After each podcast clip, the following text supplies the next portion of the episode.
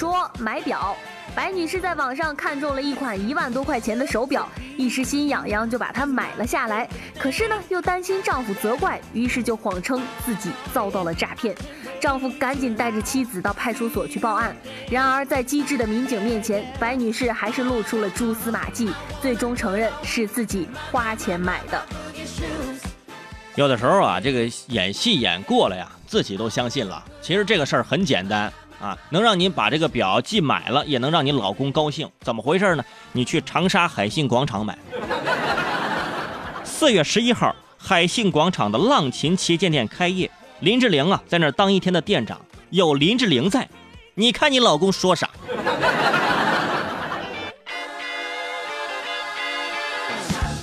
说大跳，最近。贵州安江高速佛顶山隧道被当成了摄影棚，有一个女子在行车道上做大跳的动作，一个男子在旁边给她照相。看到这照相效果不佳，两个人又再一次重复动作，民警随即用隧道广播喝止了二人。因非紧急情况下在高速停车，驾驶员将要面临扣六分、罚款两百元的处罚。我不仅会走，我还会大跳呢。怎么的，在高速的隧道拍照？你是给自己短暂的人生留个纪念吗？什么照？遗照啊啊！提醒各位啊，这高速就不能随便停车啊，应急车道那不能随便停车，你还停车，你还拍照，你拍照你还大跳你。说跳桥，四月四号。江苏无锡一个已婚男子给自己的情人贷款三十万，谁料这情人卷款消失，男子无力还贷，就想要跳桥一了了之。妻子和民警在一旁是苦苦相劝，父母承诺帮忙还贷，男子才放弃了轻生。网友直呼：这媳妇儿绝对是真爱呀！新闻很短，但是信息很多。男子给情人贷款三十万，妻子劝他不要跳桥。一般的妻子早把他踹下去了，我跟你说。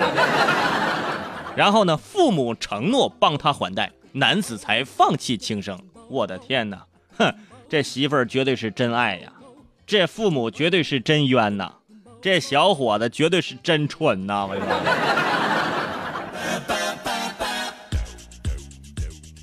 说婆媳不和。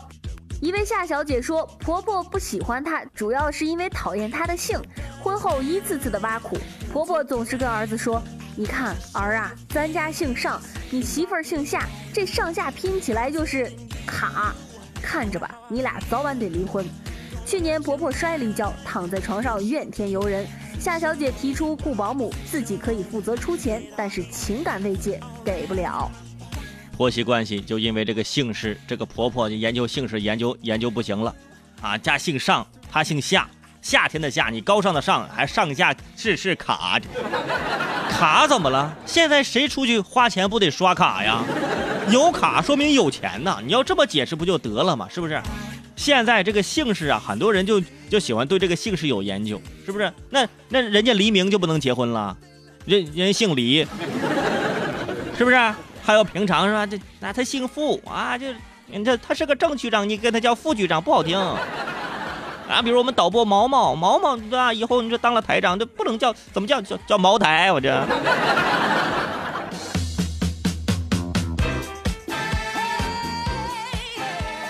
说湿头发。大家不知道有没有过这样的经历，就是你头发还没干呢就睡觉了。